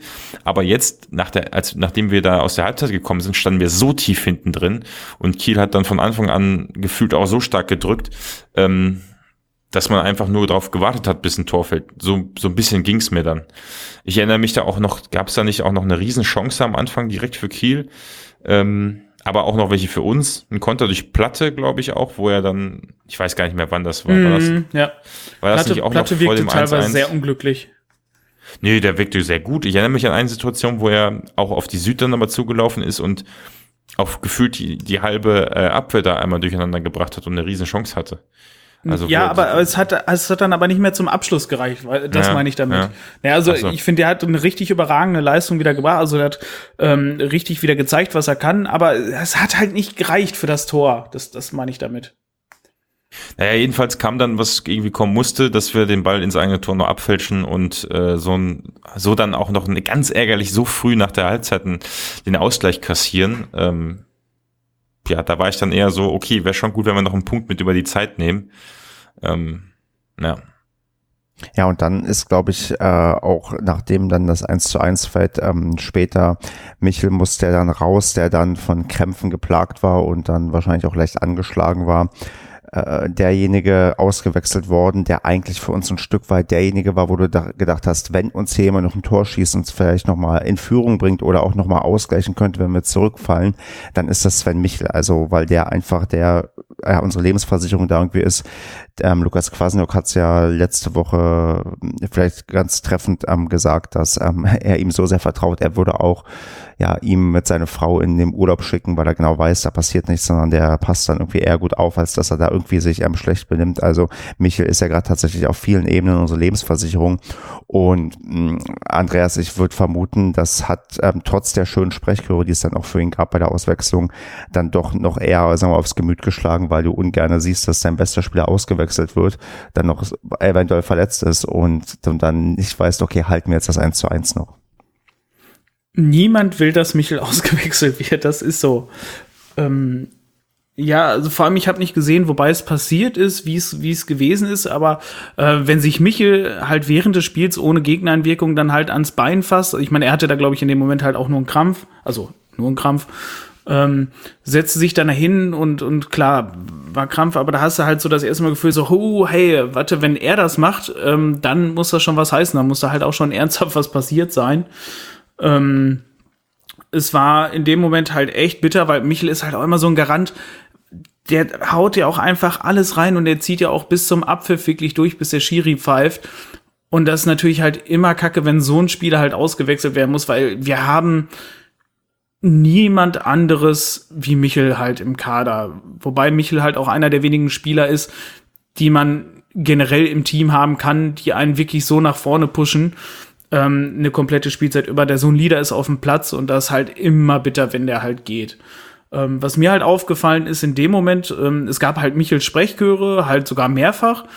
Und was ich dann halt ätzend fand vom, vom Stadionsprecher, äh, dass er den, den, den Wechsel dann quasi so popelig angesagt hat, als, als wäre jetzt irgendein, weiß ich nicht, irgendein Ersatzspieler halt rausgegangen. Also da hätte man durchaus sagen können oder definitiv einmal kurz machen können, ähm, dass wenn Michel ausgewechselt wird mit Sprechchören vorher, dass dann hier unsere Nummer 11 geht, Sven, und dann nochmal halt die Fans halt nochmal alle Michel hinterherrufen können. Also da, das war halt, wo ich mir gedacht habe, so, Alter, die fühlen keinen Fußball. Also das ist so oft dieses, dieser Moment wieder, wo ich mir gedacht habe, hey, alles klar, wir sind auch beim SCP. Das ist, wir wollen jetzt mal nicht übertreiben, die spüren halt einfach nicht, was, was Fans dabei fühlen, beziehungsweise wieso die Stimmung dann dabei ist. Und vor allem bei so einem mittlerweile ja doch Local Hero wie äh, Michel halt. Weil ich denke, der, der ist aus Paderborn, finde ich, nicht mehr wegzudenken. Ja, da hast du recht, das wäre genau der richtige Moment gewesen, um quasi eine Antwort auch bei der Auswechslung zu bekommen, bei dem ausgewechselten Spieler und nicht nur bei dem Spieler, den man einwechselt, der ja auch oft genug untergeht, weil da noch nicht ganz die Routine wieder da ist, dass darauf geachtet wird, dass jetzt vielleicht ein Spieler reinkommt, aber da hast du recht. Also gerade wenn jemand vorher schon mit Sprechchören gefeiert wird, dass man da diesen Drive vielleicht nochmal mitnimmt und nochmal merkt, okay, jetzt ist Aufmerksamkeit da, der Spieler geht raus und kriegt nochmal einmal extra seinen Namen um die Ohren gedonnert. Tja, ist verpasste so. Gelegenheit. Ich hoffe mal, dass wir noch oft genug die Gelegenheit haben, Michels Namen zu rufen, dann aber natürlich, wenn er ein Tor geschossen hat und nicht, wenn er ausgewechselt wird. Michel bleibt hier, bis er in Rente geht. Richtig. Tja, Basti, und dann kommt dann irgendwann, ja, das, was kommen muss. Kiel macht das mhm. 2 zu 1 und zwar nach einer Ecke. Und mh, mm, sind Ecken, sind Ecken eigentlich ein Problem, weil Kiel hatte sehr, sehr viele Ecken und eigentlich waren die immer harmlos und dann ist plötzlich eine drin. Und das ist dann irgendwie doch ärgerlich gewesen, weil bis dahin Kiel eigentlich bei Ecken mich nicht überzeugt hat. Ja, ich glaube, das passiert einfach. Ne? Wie viel hatten die? Acht, neun, zehn? Gefühlt ungefähr. Also in der ersten Halbzeit waren schon sehr gut beim Counter mit dabei. Also die waren vielleicht am Ende fast zweistellig. Ja, keine Ahnung. Das passiert dann einfach, ne? Also ich glaube, da, ja, also generell, ne, so ein blödes Halbeigentor da, oder ich weiß gar nicht, wurde es als Eigentor gezählt? Ja, ich glaube, es ja. war ein Eigentor. Eigentor offiziell äh, und eine Ecke oder ein Standard hat Kwasniok auch gesagt nach der PK ja, du oh kannst nein, der Mannschaft. kein offizielles Eigentor. Doch nicht, ja. Bin überrascht. Aber äh, also ganz klar, äh, äh, ja, Pech Heuer war es halt, ne? gewesen. Ne? Heuer hat's klar ins Tor geschossen, halt bei uns. Gut, aber war, war Pech. ja, ne, also ich glaube beide Tore, ähm, ich will jetzt nicht sagen, ähm, also ich bin mir ziemlich sicher, du hast gemerkt, nach dem 1-1 war es schon wieder ein anderes Spiel, da war Kiel jetzt nicht mehr so äh, äh, zwingend wie vorher und ähm, nachdem, nachdem die dann geführt haben, haben die auch, glaube ich, nicht mehr viel bewegt nach vorne. Klar, durch, durch den einen oder anderen Konter. Ich glaube, da gab es noch eine Riesenchance, wo, wo Hut nochmal brillant gehalten hat. Aber prinzipiell wäre da wahrscheinlich so oder so ein Tor gefallen, wenn es halt nicht durch so blöde Tore gewesen wäre. Also würde ich jetzt nicht ausschließen. Ne? Aber letztendlich kann man der ganzen Mannschaft ja eigentlich keinen Vorwurf machen, außer Collins mit seiner Schwalbe dort. Aber ich kann jetzt da keinen ja. ausmachen, der irgendwie sich nicht voll reingehauen hätte oder der schlecht gespielt hätte oder ja. Ja, also ist einfach richtig ärgerlich und ich ärgere mich genauso wie äh, beim Spiel gegen Schalke, wo auch mindestens ein Punkt drin gewesen wäre oder ein Punkt wäre verdient gewesen. Ich heute, also nicht heute, am Samstag hätte man, ja, weiß man nicht, hätte, hätte, ähm, aber mit elf Mann hätte man nochmal eine andere Chance gehabt. Äh, da wäre sicherlich was drin gewesen, wenn es auch nur ein Punkt gewesen wäre. Also man hätte beide Spiele nicht verlieren müssen. Ähm, auf der anderen Seite, glaube ich, kann man auch trotzdem festhalten, äh, dass äh, ich glaube nicht, dass wir in ein Loch fallen, nur weil wir jetzt das Spiel verloren haben. Oder Ach, zwei Heimspiele in Folge verloren haben oder wie auch immer. Also ich, ich glaube, ähm, ist es vielleicht auch gar nicht so schlecht, dass wir jetzt nicht weiter Tabellenführer sind, ja, sondern meine, wir kommen schon wieder zurück. Das genau, liegt uns besser. Ich meine, Andreas, du meintest vorhin, ähm, die Schlussfolgerung wäre, wenn wir da zu zehnt das, ähm, oder Basti, was weiß ich gar nicht mehr, wenn wir zu zehnt das Spiel gewinnen, dann, dann, dann sind wir halt echt gut irgendwie mit dabei. Jetzt haben wir es nicht zu zehnt gewonnen und Andreas, ich frage mal, sind wir trotzdem eigentlich noch gut dabei? Ja, selbstverständlich. Also es, also es ist sowieso zu früh in der Saison zu sagen, wo wir ernsthaft stehen, ähm, weil einfach die Konkurrenz echt halt stark ist. Ähm, ansonsten finde ich, hat man bisher gesehen, dass wir schon trotz jetzt der Niederlage und halt auch der Niederlage gegen Schalke ähm, gesehen hat, dass wir finde ich schon echt gut im Spiel sind, dass, dass dieses System, was Kwasniok uns, äh, unseren Spielern jetzt an die Hand gibt, ähm, dass das wirklich gut funktioniert und dass wir mit diesem ähm, Überrasch Überraschungsfußball nach vorne, dass wir in jedem Spiel wirklich uns unsere dicken Chancen kreieren können. Und wenn wir halt solche Spieler halt jetzt wie so ein Stiepermann, wie ein Platte, halt Michel sowieso ähm, dabei haben, so ein Überraschungsspieler, den du noch reinschmeißen kannst, ein Melem, auch ein Pröger, der auch jetzt, äh, wenn er eingewechselt wird, immer wieder aufblüht. Ähm, ich glaube, dann haben wir einen wirklich echt starken Kader und der ist definitiv stärker als in der letzten Saison, wo wir definitiv hochkarätigere Namen noch dabei hatten. Und ich glaube, je nachdem, wie sich die Saison entwickelt. Wie meinst du das mit hochkarätigeren Namen letztes Jahr? Ja, da hatten wir ja noch Jimmy, da hatten wir ja noch Vasi. Ähm, warte, wer ist ja noch gegangen? Ja gut, aber äh, ich würde, also, also ich, also gut, du meinst hochkarätig, äh, wohlverdiente Spieler. Ja, Oder? erfahrene Spieler, also die einen höheren Marktwert haben. Also mhm. das ist Ach so. Mhm. ne, also wo, man gesagt hat hier von wegen, boah, alter Paderborn muss jetzt halt auch richtig ausbluten. Die haben halt auch richtig starke Spieler verloren und alles. Und tatsächlich, ich bin sehr überrascht. Fabian Wohlgemuth hat da wirklich einen sehr guten Job gemacht. Ähm, die Spieler, die er geholt hat, die funktionieren und vor allem, das sind keine, keine Youngsters, die wir halt von Dortmund 2 oder sonst was geholt haben, also schon auch immer noch junge, aber dabei, aber halt nicht mehr nur. Und äh, solche wie und und Platte und die, die funktionieren tatsächlich jetzt. Und die geben unserem Team das finde ich, was die letzten zwei drei Jahre vielleicht einfach noch gefehlt hat, wo wir uns wirklich fast nur auf diese Jungen oder fast ausschließlich auf diese Jungen verlassen haben. Ähm, dieses Element da rein, dass solche erfahrenen Spieler halt einfach noch mal diese Ruhe da reinbringen, beziehungsweise diese Abgeklärtheit, ne, diese Grätsche von Jalcin da in der fünften Minute, mega. Also das hätte es, ich glaube, sowas hätte Schonlau, glaube ich, nicht hingekriegt. Und ich glaube, da sind wir halt auf einem echt starken Weg und wenn unser Team sich jetzt wirklich so positiv weiter zusammen entwickelt, wie wir es jetzt schon einige Jahre gesehen haben, ich glaube, dann brauchen wir uns wirklich vor keinem Gegner Angst und Bange machen und ich glaube, dann können wir oben auch wirklich eine Rolle mitspielen. Ich, was ich nochmal sagen möchte, mit erfahrenen Spielern klingt so, als wenn wir eine Reihe ach, jetzt wäre mir fast ein Seitenhieb eingefallen, aber ich erinnere mich an einen Transfer von dem Spieler, ähm, naja, egal. Lassen wir das mal. Also, die sind ja, äh, ja. nicht über 30. Also, ähm, Stiepermann ist, glaube ich, exakt 30, aber Jalzin ist 26, 27, 27 oder so und Platte 25. Das heißt, die sind ja im besten Alter. Ne? Das sind ja Spieler, die also, ja, aber das war das die, war nicht die, die unsere Range, die wir vorher geholt haben. Genau, ne? genau. Also vor allem also Spieler, die extreme Erfahrung haben in dem Alter. Das ist eigentlich nicht so, ne? Also, wenn ich mir einen Pröger angucke, der ist doch auch schon, der ist das gleiche Alter ungefähr. Pröger ist auch 30? 30 schon? Ja, ist, der ist scheiße alt. Also, der sieht halt aus wie 14. Ja, ja, ja, ist der ist alt, ist der. Also, ne? 29. 29, ja. Okay, Nein, aber ja. genau, ne, das, das, das meine ich, ne? Ein Pröger, der kommt dann äh, äh, von Essen, glaube ich, ne, äh, zu uns, hat halt da nicht so den Hintergrund, schlägt Bombe ein bei uns. Und ich würde mal behaupten, Jalzin, Stiepermann und ein Platte sind dann eher ne, aus einer anderen Richtung, wo die zu uns kommen. Äh, und das in Kombination ist natürlich viel, also eine tolle Mischung, ne? Aber klar, jetzt sind wir wieder am Glorifizieren. Ähm, Wenn es gut läuft, kann man sich alles schön reden, ne?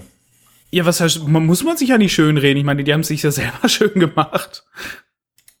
Ja, ja, ja. Genau. Dann würde ich habe gerade mal ein Bild, ich habe gerade noch mal ein Bild eingefügt, ähm, wenn du beim Kicker auf Kader gehst, ähm, steht auf der rechten Seite als Topspieler, bester Torschütz und bester Scorer Sven Michel. Ja, ich, ich glaub, Hart, harte Liebe nochmal an Sven.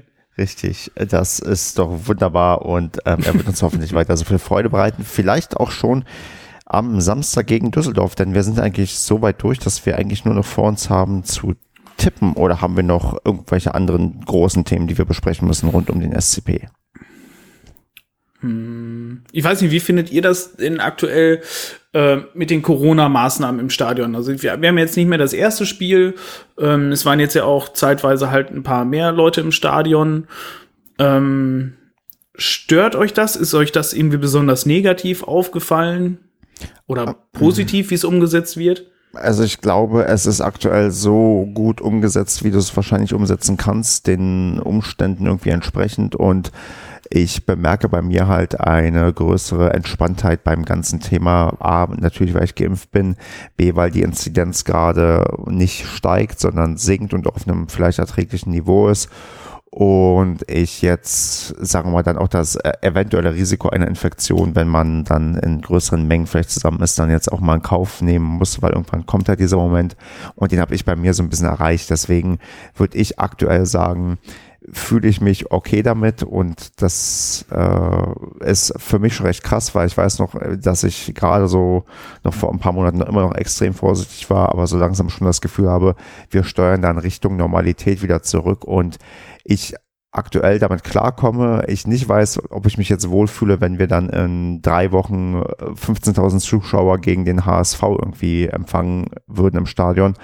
Aber so wie das jetzt aktuell ist und abläuft und ähm, man, Andreas, wie du gerade meintest, man kann sich seine Rückzugsorte immer noch suchen, wenn, weil der Stadion noch leer genug ist, wenn dann neben dir jemand raucht oder der zu sehr hustet oder so. Solange das irgendwie gegeben ist, würde ich sagen, ist das okay, weil Rauchen ähm, ist verboten auf der Tribüne. Ja, ich weiß. Hast du nicht mitbekommen? Ich weiß, aber er hat ja Adresse hat erzählt, dass da, wo sich Leute drüber hinweggesetzt haben. Mein Gott, das ähm, darf schon nicht wahr sein. Ähm, aber so, übrigens, so das ist übrigens das Einzige, was mich nervt. Ähm, ich rauche zwar nicht, aber ähm, dass man da einfach so klamm und heimlich jetzt so, so eine Raucherzone irgendwo in Gefängnisform unten äh, wie auf, auf dem Bahnsteig da eingeführt hat. Ich finde das noch immer nicht hart genug, muss ich tatsächlich gestehen. ähm, wo ich ja, nein, es, äh, wo ich runtergegangen bin und durch diese fette Qualmwolke durchgehen musste, das hat mich als Nichtraucher echt gestört, muss ich sagen. Ja, deswegen lieber also, verteilt, äh, dann, dann. Nee, auch nicht. Also das, das ist, wenn, wenn du als Nichtraucher neben einem richtigen Kettenraucher da stehst, ne, der sich quasi eine nach der anderen anmacht und der Wind zieht so ganz leicht zu dir rüber, ne, dass du quasi, du siehst so diese, diese harten Linien der, der, der, des Rauchs, der direkt von der Zigarette kommt und der zieht halt genau vor deiner Nase her. Das, das ist so ätzend halt, ah, Okay, also, ja, ich weiß nicht, da bin ich vielleicht irgendwie Fußballromantiker. Also warum Fußballromantiker? Weil ich, pass mal auf, nein, ich, ich find, bin äh, Gesundheitsromantiker. Äh, das auch, ja. Also ich rauche ja nicht, aber ich äh, dampfe und äh, das ist natürlich viel besser. Aber ähm, nee, was ich sagen wollte. Es ist wollte, deutlich erträglicher. Ja, danke. danke. Ich, ich, ich, Musst du jetzt auch sagen. Nee, aber was ich sagen wollte, ist, für mich gehört dieser Geruch nach äh, Tabakzigaretten irgendwie immer zum Fußball dazu, also zur Tribüne, zu. Also ich habe tatsächlich das Phänomen, wenn ich irgendwann mal ähm, am Bahnsteig oder so stehe und dann zieht so eine Rauchwolke, wie du es beschrieben hast, rüber. Das erste, was ich denke, ist, Stadion, weil irgendwie da gefühlt immer schon geraucht wurde. Das mag zwar für die Gesundheit nicht toll sein, ich glaube, dass das viele Befürworter findet. Deswegen, ich habe das jetzt so ein bisschen ketzerisch rübergebracht, aber ich kann es natürlich auch nachvollziehen, wenn man sagt, hm, am besten natürlich gar nicht oder wenn dann halt von mir aus in so einer Zone oder wie auch immer. Aber äh, irgendwie gehört das so, dieser Geruch gehört für mich immer noch zum Fußball das, dazu. Ich kann dem ein bisschen was abgewinnen, Basti, weil damals ins Limericks ist man auch immer dann um vier Uhr nachts noch gegangen und da war halt auch, ähm, also komplett alles voll Rauch und das gehörte da irgendwie auch so mit dazu, bis dann da quasi ähm, auch ähm, Rauchverbot komplett äh, war und durchgesetzt werden musste. Aber man gewöhnt sich an alles, auch an rauchfreie Stadien. Aber ich bin da eigentlich auch eher, sagen wir mal, also mich stört tatsächlich nicht. Es gehört irgendwie tatsächlich so ein Stück weit dazu, dass Leute um dich herum von Nervosität rauchen, weil sie es anders irgendwie auch nicht hinbekommen. Also ganz ehrlich, seid ihr wirklich auch einer von der Fraktion? Alter, ich fand Bleifarbe auch geil, weil das hat so ein bisschen Romantik, wenn das halt einfach meine Lungen zersetzt. Nee, überhaupt nicht. Aber ich, also, ich, ich, ich, ich sag's mal so, also ist, wenn ist ich, für mich keine Fußballromantik. Also ich, ich weiß, was ihr meint, definitiv, aber ähm, ich glaube, Fußballromantik kannst du auch einfach mit Schalenbiergeruch überdecken. Dann, also ja. ich würde auch eher sagen, nicht romantisch, sondern es gehört einfach irgendwie so vielleicht ein Stück weit dazu. Also ähm, ähm, wir waren auch bei, bei, bei Corona und vielleicht da nochmal, Basti, um Andreas Frage auch noch von dir beantwortet zu bekommen. Fühlst du dich denn gerade im Stadion einigermaßen wohl, was die ganze, das ganze Umfeld angeht oder willst du strengere oder lockere Regeln haben? Wie willst du vielleicht auch nur 2G haben? Wie ist denn da gerade so dein, dein Empfinden, wenn du ja deine Sicherheit im Stadion betrachtest? Also mir ist tatsächlich, was Corona-Maßnahmen angeht, ist das eigentlich äh, jetzt muss ich aufpassen, was ich sage. Mir ist es völlig egal im Sinne von, ich finde das okay, wie es gehandhabt wird. Ähm, man hat ja wie äh, oft im, ähm, ich sag's mal so, in, im, im privaten Umfeld, wenn man irgendwo rausgeht in der Stadt, da gibt's also hin und oder in öffentliche Einrichtungen geht, es gibt Corona-Regeln, Maske hier auf und zwei Meter weiter rechts dann nicht mehr Maske auf, wo man sich dann fragt, ne, im Restaurant, ne, du gehst zu einem Platz, hast eine Maske auf und sitzt dann da mit vollen Laden mit 200 Leuten drin, wo ich mir denke, wenn da einer Corona hat, habe ich es auch zu 100 Prozent gefühlt. Ähm, deswegen kann man manchmal sagen, solche Regeln sind übertrieben, aber ich finde, ähm, da hat man sich eigentlich dran gewöhnt und das, das ist halt so. Also mich stört das überhaupt nicht. Ich finde das okay. Ob 2G, 3G ist mir auch völlig egal. Äh, ich bin da geimpft, ich gehe dahin und das, also das ist mir eigentlich völlig egal. Ich habe nur das Gefühl, dass sowohl Kontrollen als auch eben das, die Restriktionen gegen, zu Recht, ja, gegen die bösen Raucher, dass die äh, etwas stärker geworden sind ähm, also das, also generell habe ich das Gefühl, dass irgendwie die Kontrollen deutlich härter geführt werden als noch äh, vor Corona. Ähm, Ja, aber gut, ist ja zu unserer Sicherheit, ne? Okay. Ich würde sagen, wir tippen dann einfach mal. Und wir dürfen tippen, juhu, ich habe Heimspiel Fortuna Düsseldorf gegen Paderborn. Endlich mal ein Spiel, wo ich nicht den ganzen Tag opfern muss, um irgendwo hinzukommen und wieder zurückzufahren. Daher darf ich heute mal als erster tippen und sage Fortuna, Lieblingsgegner. Wir wissen, das wird immer spektakulär. Wir gewinnen da einfach mal richtig schön spannend mit 3 zu 2. Der Kevin hat uns vorher ein 3 zu 1 für Paderborn zugetragen. Und ja, Basti, wie viel bietest du? Ich sag, wir spielen 1 zu 1. Und das gegen Fortuna? Ach, stimmt. Aber ich bin nicht im Stadion. Also in 6-0 oder was war das mit, mit, mit 1 nicht? damals, genau. 1 zu 6. Ja, komm, dann, nee, pass mal auf, ich revidiere, dann sage ich jetzt aus Trotz einfach 1 zu 6. Andreas, bietest du deinen Standard-Tipp oder hast du was anderes im Petto? Ja, ich gucke gerade, also ich gucke gerade tatsächlich, wer da noch spielt. Florian Hartherz spielt tatsächlich in Düsseldorf. Ähm, Khaled Narei spielt in, in Düsseldorf. Ich korrigiere 1 zu 7. ähm, ja, davon, mein Gott, bester Scorer, Khaled Narei. Hey, guck mal. Ähm, ähm, ähm, was sagst du, ist, ist immer spannend. Ich weiß tatsächlich gar nicht, wie es nee, das immer so gut. Wir, wir, wir, gewinnen immer gegen Düsseldorf. So. Die kommen mit einer Serie von irgendwie 38 Spielen ungeschlagen zu uns und dann verlieren sie gegen uns. Das, äh, und wir schießen die Tore mit Nick Boschwitz. Genau, richtig. Ja, genau so. Das ist für mich Fortuna Düsseldorf. Ja, dann, dann wird Kai Pröger wird definitiv dann auch nochmal ein Tor schießen. Also es wird sich beweisen an dem Wochenende, ob äh, Platte und Michel das Zeug haben, Saglik oder Proschwitz zu übertreffen. Richtig. Da werden wir es jetzt festmachen. genau, weil Sadek und Proschwitz haben beide ja. jeweils irgendwann mal den Torschützenkönig geholt in der zweiten Liga und da ist doch mal in der Zeit, dass der SCP mal wieder den Torschützenkönig stellt. Ja gut, dann holen die beiden definitiv mit 4 zu 0 auf. Besiegt, oder? Haben wir nicht jedes Mal dann Düsseldorf auch besiegt? Ich, ja, fast. Wir haben Statistiken aus der Hölle, die bestimmt alle komplett falsch sind, ja. Ja, aber Düsseldorf ist eigentlich immer, das sind immer geile Spiele gewesen. Also auch wirklich dann so wirklich spektakuläre Siege, so auch so wirklich diese 3-2-Ergebnisse und so oder halt diese 6 zu 1. Das macht immer Spaß. Deswegen bin ich jetzt mal freundlich und tippe auch für den Marco ein, naja, zumindest ein 0 zu 1. Er wird, ähm, er kriegt hier zugestanden, dass er für Paderborn tippt und dann wird das, glaube ich, eine runde Sache am Samstag in Düsseldorf. Was ist dir denn lieber, die vorhersehbaren Ergebnisse gegen Bochum oder die ja jetzt diese Saison nicht da sind oder Düsseldorf? Das sind ja die zwei Kandidaten, wo ja, dann, irgendwie. Dann die bei Düsseldorf, weil gegen Bochum, da weiß dann nie, wer die vier Tore schießt. ja, stimmt. Auf beiden Seiten immer gut möglich. Deswegen, nee, lieber dann, ähm, dass wir unsere, unsere, unsere Standardsiege gegen Düsseldorf holen und dann, ich glaube, wir sind so ein bisschen das, was für, also für Düsseldorf sind wir das, was wir für Kräuter Fürth sind oder umgekehrt. Kräuter Fürth für uns Was ist. Kräuter Fürth für uns Genau, ist. ja. Also so, so ein bisschen ist, glaube ich, die Geschichte. Hin und wieder, klar, haben auch mal die anderen ähm, gewonnen, aber eigentlich kann Düsseldorf gegen uns null Punkte einplanen. Ja, praktisch, dass wir wahrscheinlich ja Fürth und Bochum nächstes Jahr wieder umgehen könnten. Perfekt. Stimmt. Das wären wir auch. Gut, ich würde sagen, haben wir noch was, was wir besprechen müssen oder wollen wir uns in die äh, Woche verabschieden, um dann uns nächste Woche wieder zu treffen, um dieses formidable Ergebnis gegen Düsseldorf dann tatsächlich zu besprechen? Ich, ich möchte mal betonen, dass wir selten so, so positiv und äh, äh euphorisch waren nach einer Niederlage. Das ist halt die Magie der zweiten Liga, die neu Einzug hält, seitdem wir wieder ins Stadion dürfen. Ist, ist es Lukas Kwasniok, äh, Fabian Wohlgemut, äh, Euphorie? Vielleicht. Und in, ich sag dir, in, in, in, drei Spieltagen, dann werden wir wieder sehr kritisch mit beiden umgehen und sagen, was für ein Mist die hier gemacht haben. So ist der Padercast und so lieben uns die Leute. so, ihr, ihr wollt auch die Stimme der Fans hören. Und so ist die Stimme der Fans. Richtig. In diesem Sinne, habt eine schöne Woche und ich würde sagen, bis nächste Woche. Macht's gut. Ciao. Haut rein!